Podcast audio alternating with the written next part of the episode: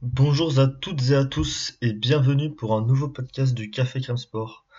On se retrouve aujourd'hui pour parler NBA et pour parler du Game 1 entre les Milwaukee Bucks et les Boston Celtics que Milwaukee a remporté 189.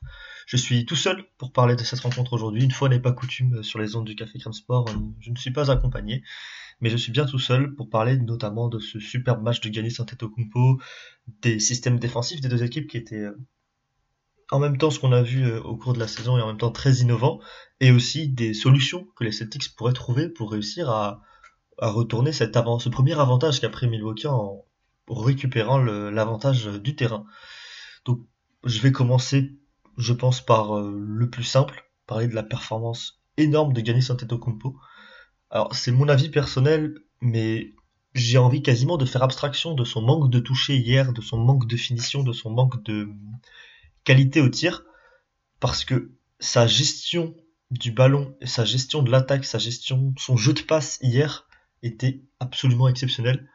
Je pense que c'est le meilleur match qu'on a pu voir, en tout cas que j'ai pu voir, ça j'en suis sûr, et je pense que c'est l'un des tout meilleurs matchs qu'on a pu voir de Giannis Antetokounmpo en termes de gestion du ballon, gestion de la passe, gestion du tempo, et même de mise en confiance de ses coéquipiers.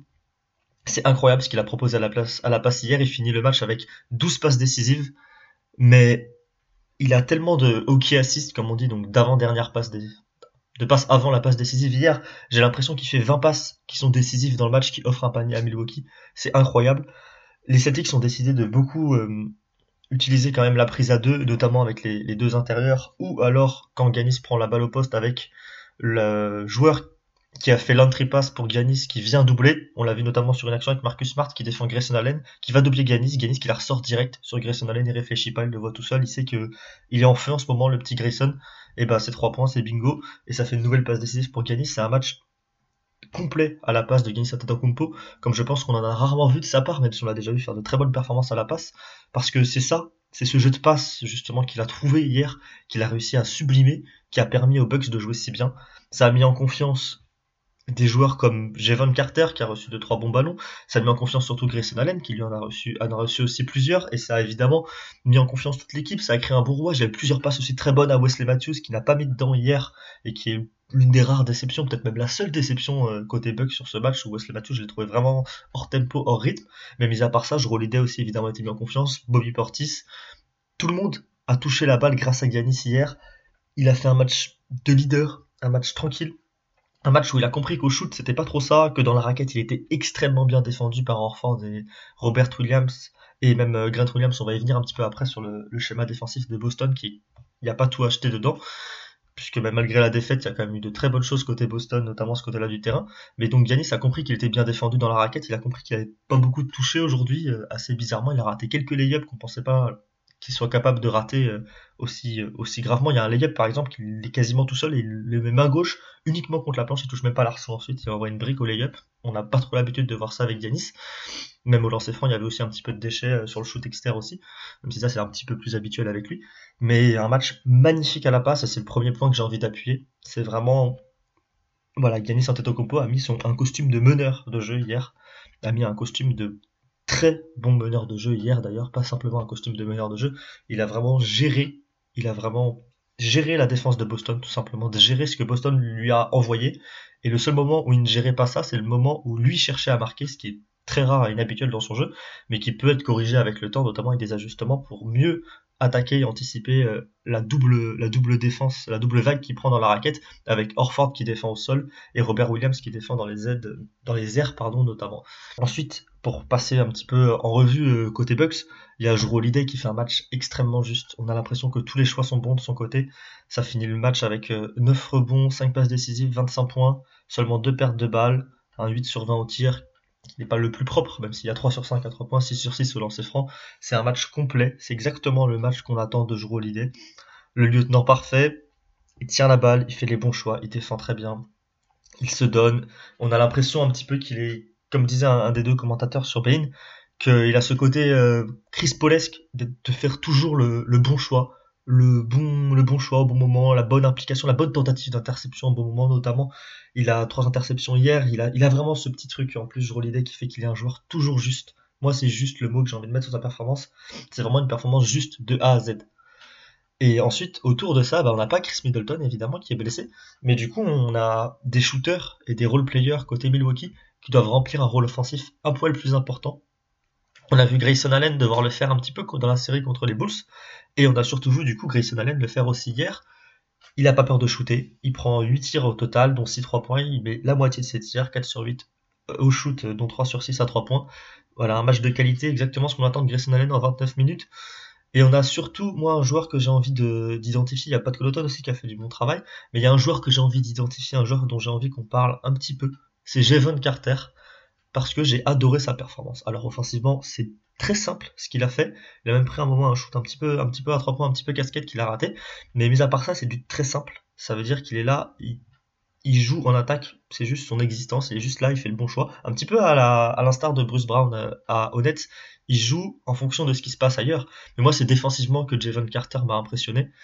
Il a vraiment mis du monde dans sa poche. Il a joué 22 minutes, il a un plus-minus de plus 25 sur ce match, qui le plus élevé. Gagné, c'est lui à plus 23, qui montre aussi euh, l'impact magnifique de gagner sur cette rencontre, même si ça ne veut, pas tout dire. Mais donc, quand Javon Carter était sur le terrain, les Bucks ont mis plus 25 aux Celtics, alors que le match finit à plus 12 pour les Bucks. Donc, on se rend compte un petit peu de l'impact positif qu'il a eu sur cette rencontre il a vraiment réussi à défensivement être le glue guy parfait de ces, euh, de ces Bucks, alors qu'on pouvait attendre un autre joueur justement pour être le glue guy parfait, mais ça a été lui, euh, Javon Carter, sur les minutes qu'il a eu, et il a eu surtout des minutes face au banc, et il a réussi à annihiler le banc de Boston, il a très très bien défendu, notamment sur euh, Peyton Pritchard, il a extrêmement bien défendu aussi sur, sur Derek White, il a défendu exactement comme on attendait de sa part, c'est un joueur qui a eu beaucoup plus de minutes que ce qu'il aurait eu si Chris Middleton était là, mais qui a répondu présent et qui peut être le rôle player clé des Bucks sur la suite de la série parce que sa justesse en attaque, même si évidemment il a eu très peu de responsabilités, et son travail défensif qui je trouvais extrêmement bon hier, avec aussi sa capacité à porter le ballon, qui permet de soulager Jero Holiday et Giannis, qui sont en réalité les deux seuls vrais ball handlers qui ont eu des minutes hier, même si Pat Connaughton est capable de remonter un ballon, tout comme Wesley Matthews, ils sont pas non plus euh, pas, ne sont pas non plus des, ce ne sont pas non plus Brook Lopez qui lui ne remontera jamais la balle, mais c'est lui qui est un petit peu là pour soulager ces deux joueurs et il l'a très bien fait hier, une très bonne gestion du ballon, un seul turnover. Et voilà, c'est un match très propre de sa part que j'ai envie de souligner parce que ça m'a surpris sa très bonne performance à Javon Carter qui finit le match avec seulement 7 points, un rebond et une interception, mais un impact fort sur la rencontre et un impact qu'on ne verra pas en regardant donc cette feuille de stats, mais un impact qu'on voit en regardant la rencontre, un impact dans la victoire de, des Bucks.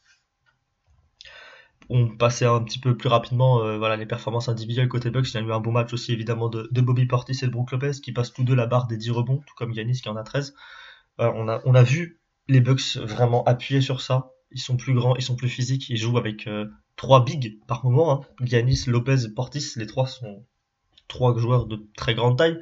Et donc ils en ont profité au rebond, ça prend 34 rebonds à eux 3 ce qui est énorme.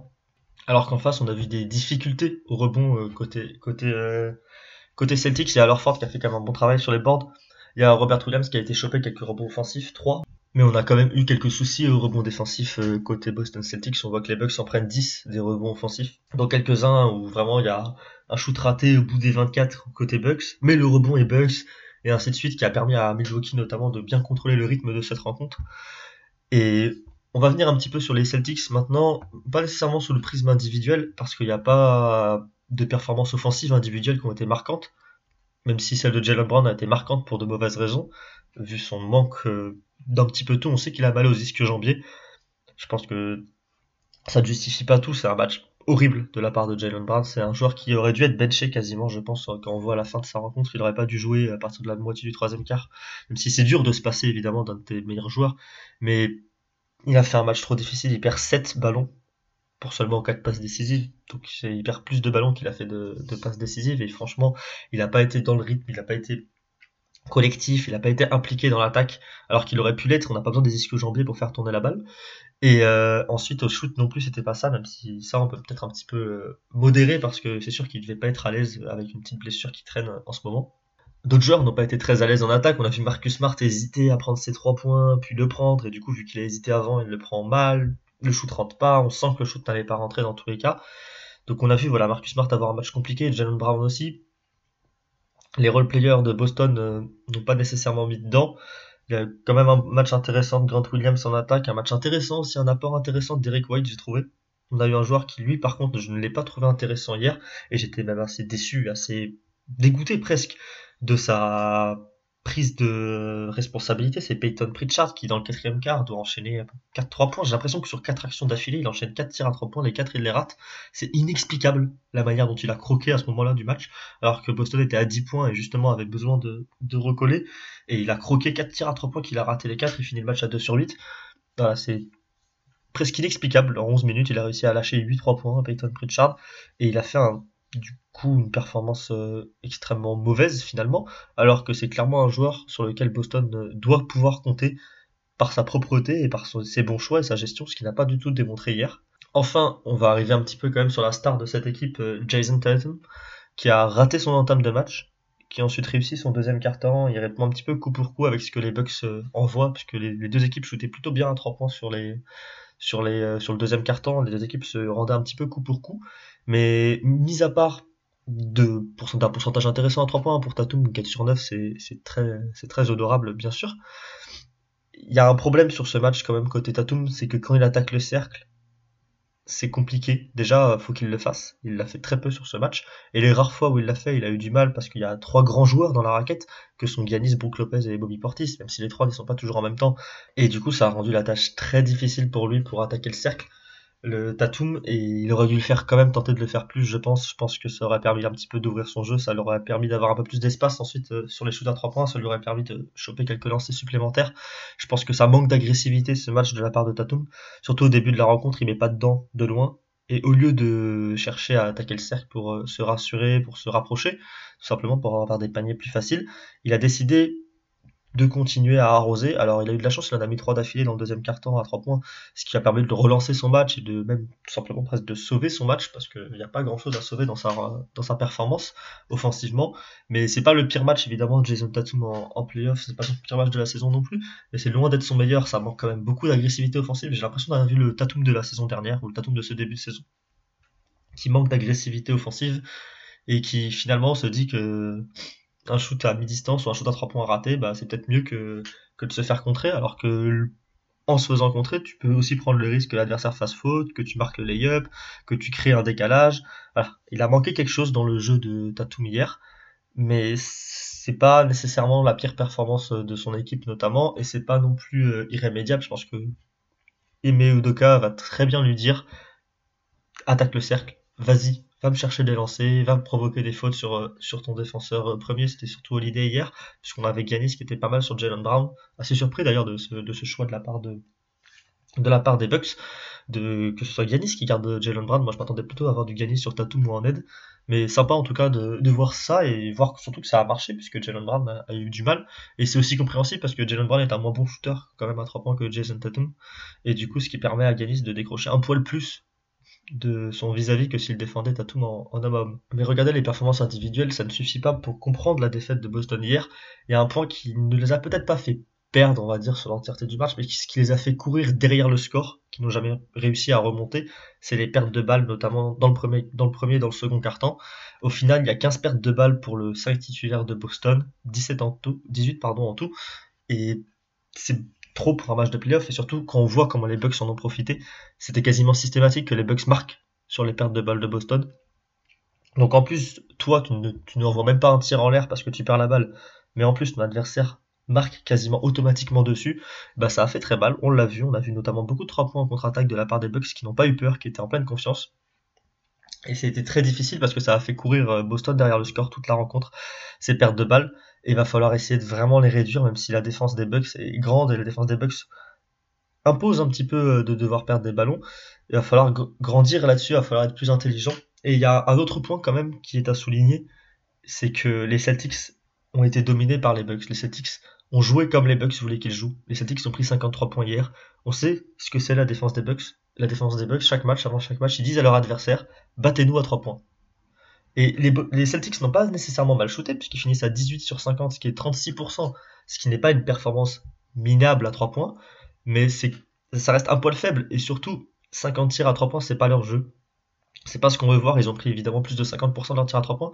En fin de match, ils prennent 53 points, ils ont pris en tout 34, 34 2 points, pardon, 34 tirs à 2 points, qui n'ont rentré à, seulement d'ailleurs encore un plus faible pourcentage, puisqu'ils finissent la rencontre à 10 sur 34 à 2 points. Euh, les Celtics, on voit quand même l'efficacité du trio de grands qu'il y a eu côté Bucks, plus euh, Jero Holiday, qui a vraiment verrouillé la raquette, verrouillé les deux points, tout simplement, côté Boston, et ils finissent le match à 15 sur 20 en lancer France, qui est aussi euh, légèrement faible d'un point de vue du nombre de lancers francs tentés. Et c'est donc une rencontre globalement mauvaise de la part des Celtics.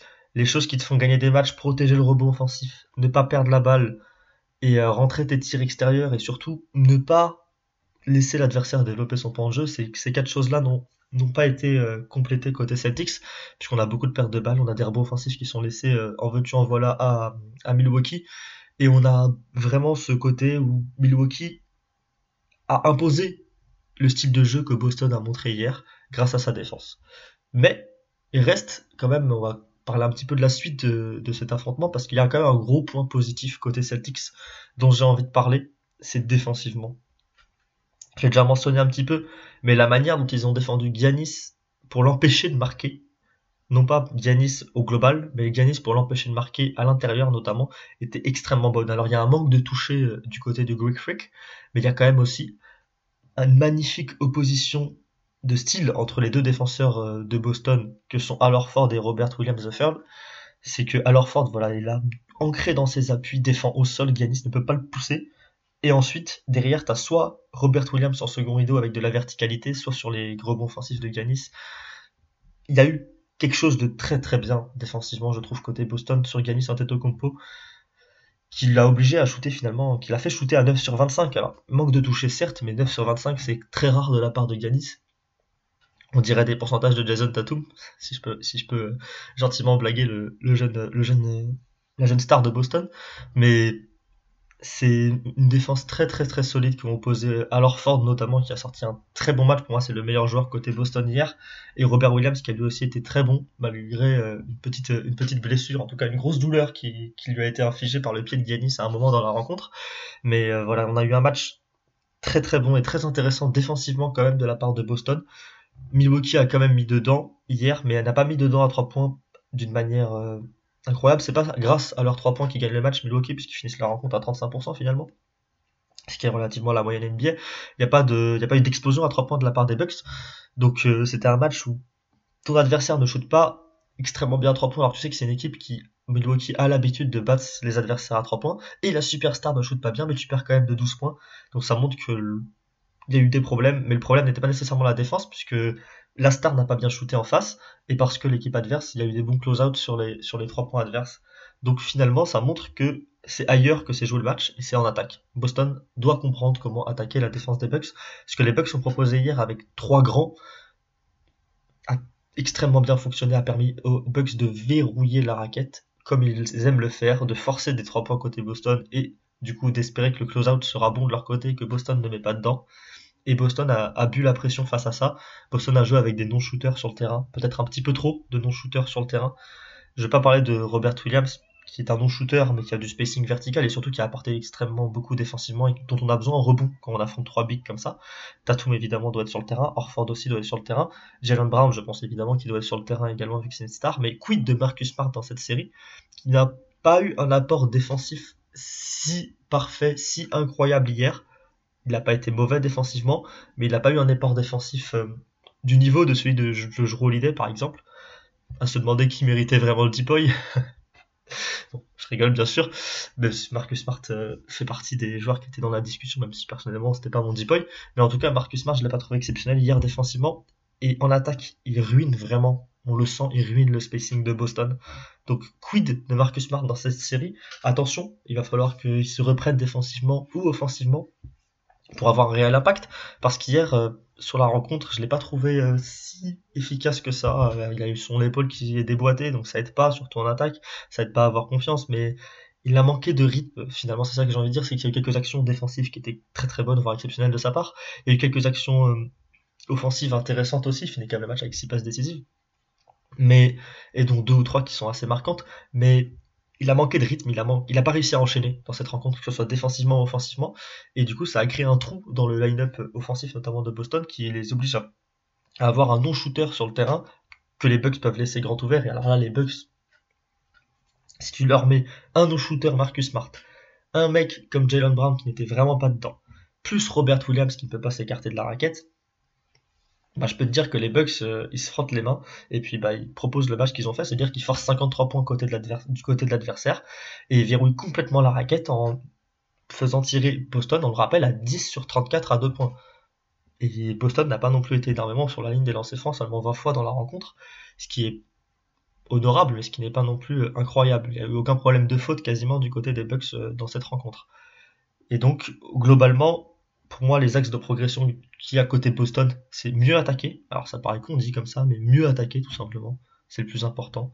Il y a des problèmes offensifs euh, dans cette équipe sur cette rencontre, on les a vus. Tatum doit mieux attaquer le cercle. Ils doivent trouver des solutions pour mieux espacer cette raquette très, euh, très compacte justement de, des Bucks. Cette raquette très compacte, elle doit être espacée on doit trouver des moyens d'avoir un peu plus de jeux sans ballon. On n'a pas retrouvé le jeu de Boston hier, on a retrouvé un jeu assez individuel, un jeu assez brouillon, un jeu assez rapide aussi. Boston a pris des tirs vite parfois, alors que je pense qu'ils doivent mieux contrôler le rythme de cette rencontre. Hier, on a l'impression que c'était les Bucks qui jouaient à domicile, que c'était les Bucks qui contrôlaient la rencontre, que c'était les Bucks qui faisaient un petit peu tout ce qu'ils voulaient. La manière dont le match se jouait était décidée par Milwaukee, et ça ne doit pas être le cas au match 2 pour Boston sous, peine de partir euh, à Milwaukee avec 0-2 comme, comme score et sans doute du coup perdre la série parce que je vois mal comment si Boston perd le match 2 ils peuvent regagner cette série en ayant vu le match de ce soir. Côté Bucks, il n'y a pas grand chose à redire, c'est une performance collective exceptionnelle. Bien sûr, Giannis doit mettre dans le cercle, Giannis doit comprendre un petit peu comment attaquer cette raquette euh, difficile à attaquer du coup des Boston. Pour moi, c'est vraiment le point positif principal côté Boston, c'est que la défense était quand même en place hier globalement, surtout à l'intérieur avec Orford et Robert Williams sur Giannis. Mais il faut que les, donc les, Bucks et surtout Yanis comprennent comment attaquer cette raquette. Mais mis à part ça, il n'y a pas grand chose à redire côté Bucks. C'est un très bon match, très bon impact de Javon Carter notamment. Les shooters ont mis globalement dedans, sauf Wesley Matthews qui lui a fait un match assez bizarre. Il a pas mal hésité sur ses tirs. Il avait, on dirait qu'il avait ses appuis mal posés à chacun de ses tirs, ce qui est assez particulier parce que bah tes appuis sont pas bons. Pourquoi tu tires? Bah oui, c'est une bonne question parce qu'il avait lancé beaucoup de briques hier. Wesley Matthews va falloir qu'il se remette la tête à l'endroit même si c'est qu'un mauvais match. Mais côté Bucks, il n'y a pas grand chose à redire. S'ils ressortent la même performance au deuxième match, ce sera aux Celtics de gagner la rencontre. Ce sera aux Celtics par de l'innovation, par un jeu offensif plus léché, par moins de précipitation, moins de perte de balles et un Tatum plus agressif et un Brown qui se remet un petit peu dedans aussi. Et ce sera comme ça que les Celtics veulent gagner le match. Si les Bucks font le même match, je pense que Boston a une chance de fait d'obtenir un match extrêmement serré, voire une victoire. Mais il va falloir des changements côté Boston. Et pour moi, les côté Bucks, tu changes rien. Tu dis juste à Gaddis, s'il te plaît, applique-toi sur ta main gauche. Et finalement, si Ganis s'applique sur sa main gauche, il finit avec, euh, ça finit avec euh, quasiment plus 20, je pense, pour, euh, pour Milwaukee, parce que Ganis a vraiment laissé quelques points, quelques points sur la table, quelques points gratuits quasiment sur la table par manque de toucher hier, même s'il a été aussi très bien défendu. Donc au global, je pense qu'on a vu un match auquel on pouvait s'attendre si on croit en le, en le système de Budenholzer et en le système des Bucks, parce qu'on a vu ce match où il force tout plein de 3 points côté Boston, il verrouille la raquette, Boston n'a pas assez mis dedans à 3 points pour gagner. Boston n'a pas été assez agressif envers le cercle. Boston a perdu trop de ballons aussi à cause de cette raquette verrouillée. On a vu beaucoup de joueurs exploser en plein vol dès qu'ils arrivent au lancer franc et perdent la balle. On a vu énormément d'interceptions dans cette zone-là, ce qui montre à quel point les options de passe étaient limitées au moment où on arrivait dans la raquette. Et ce qui est à mettre évidemment au crédit des Bucks, mais ce qui est à corriger côté Celtics. Et euh, on a aussi vu voilà un match auquel on pouvait s'attendre, c'est un match réussi des Bucks, tout simplement une victoire complète réussie des Bucks, sans avoir, sans shooter magnifiquement à trois points, sans avoir un Yanis euh, incroyablement dominateur sur euh, le scoring, l'aspect scoring bien sûr, parce qu'il a été à mes yeux exceptionnel à la passe. Je le redis, c'est un match incroyable. Vraiment l'impression d'avoir vu un pur meneur de jeu et un pur très bon meneur de jeu tenir la balle. Je vais pas lancer mes, meilleures comparaisons avec, euh, avec un Chris Paul, voilà, mais j'ai vu un joueur qui tenait la balle magnifiquement hier, qui finit le match avec 12 passes décisives au compteur, mais avec aussi une 8, 9, 10 hockey assist à côté. J'ai pas vu la stat passer, mais vraiment, je pense qu'il y a 20 paniers qui ont été créés par des passes de Giannis hier, et c'est incroyable de voir ça de sa part, alors qu'on sait que c'est l'un de ses axes de progression principal. On se rappelle le moment où il se fait éliminer par le Miami On dit, voilà, faut qu'il apprenne à faire des passes, il y a un mur en face de lui, s'il arrive à la ressortir, ça se passera beaucoup mieux pour les Bucks. Bah on a vu un match magnifique à la passe de Giannis, un match digne d'un grand meneur, et alors qu'il ne l'est pas, ce qui est exceptionnel pour lui, et attention à Boston aussi, hein, si Giannis fait une série où il est aussi exceptionnel à la passe, c'est dangereux pour Boston parce que ça va vraiment les obliger à devoir être très bons sur les close-out, ou à devoir changer leur défense sur Giannis, et peut-être assumer prendre des points de Giannis, mais mieux défendre les autres, Mais en tout cas, il y a, des choix à faire côté Boston. Je pense que Milwaukee a, est en confiance, a les clés de la série entre les mains. Ils savent ce qu'ils doivent faire pour battre Boston. Et maintenant, c'est à Boston de trouver la clé pour, euh, pour déverrouiller cette raquette, notamment pour réussir à mieux attaquer euh, cette très bonne défense collective des Bucks. Si je devais délivrer un petit peu un petit pronostic, me mouiller un petit peu en cette fin de podcast, je pense que Boston va se reprendre. Je pense que cette équipe a montré trop de choses euh, sur sa deuxième moitié de saison régulière, sur le premier tour. Ils ont montré trop de choses pour euh, se laisser abattre comme ça. Je pense que le match, la série va aller un partout euh, à Milwaukee. Mais par contre, je pense aussi que les Bucks ont envoyé un message fort en montrant que si eux font un match normal, entre guillemets, un match classique de Milwaukee, et ben finalement ils défendent très bien Boston et ils attaquent assez facilement face à eux. Et je pense que Boston peut en avoir peur parce que dans une journée normale, dans une journée normale, euh, dans un day at the office, comme diraient les, Américains pour Milwaukee, bah on est pour l'équipe globale de Milwaukee, bah on est sur un match qui leur permet de battre assez facilement Boston. Donc c'est à Boston de réagir, c'est Boston qui doit bousculer Milwaukee, qui eux ont joué un match classique de leur part, un match où ils n'ont pas shooté exceptionnellement bien, un match où ils n'ont même pas défendu exceptionnellement bien. Ils ont juste fait tout ce qu'il fallait avec un plan de jeu clair, précis, ce que n'avait pas Boston hier. Donc c'est à eux de répondre. Les cartes sont en main, sont dans les mains des Bucks pour terminer rapidement cette série si Boston continue de jouer comme ça. Et les cartes sont dans les mains des MU2K pour changer plein de choses. Parce qu'il y a plein de choses à changer offensivement côté Boston. En tout cas, ça promet une belle série parce que je pense qu'on verra quand même beaucoup d'ajustements, beaucoup de choses tactiquement. J'ai hâte de découvrir comment Boston va attaquer ce match 2.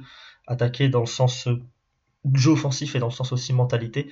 J'ai hâte de découvrir le match 2 qui sera à 1h du matin dans la nuit de lundi à mardi, si je ne dis pas, pardon, dans la nuit de mardi à mercredi, euh, normalement à 1h du matin. J'ai hâte de découvrir ce match 2 et j'espère euh, une victoire de Boston pour qu'on ait un petit peu de suspense dans la série, même si, euh, évidemment, si les Bucks le remportent, là ce sera très compliqué pour les Verts et ce sera beaucoup mieux pour les Verts foncés de Milwaukee. Merci à vous de m'avoir écouté pendant cette petite demi-heure de podcast qui a dû vous paraître extrêmement longue non mais plus sérieusement, un grand merci pour le, soutien, un grand merci pour l'écoute. J'espère que ça vous a plu ce petit podcast débrief euh, tout seul. Dites-le si ça vous a plu. Notamment ce format où finalement on est seul, où c'est pas une discussion comme on a l'habitude de faire au Café Crème Sport. Et n'oubliez pas de laisser 5 étoiles euh, sur Spotify, laisser un petit like ou un petit retweet euh, sur Twitter au relais du podcast, ça fait plaisir, ça fait du bien, ça améliore le référencement, la visibilité, et ça montre ce que vous avez aimé, ça nous envoie de l'amour un petit peu, ce genre de choses, un petit commentaire sinon. En tout cas, merci à vous de nous avoir écoutés. Restez fidèles au Café Crème Sport et restez connectés parce qu'on va encore avoir beaucoup de contenu NBA avec ces playoffs. Merci et ciao ciao. Salut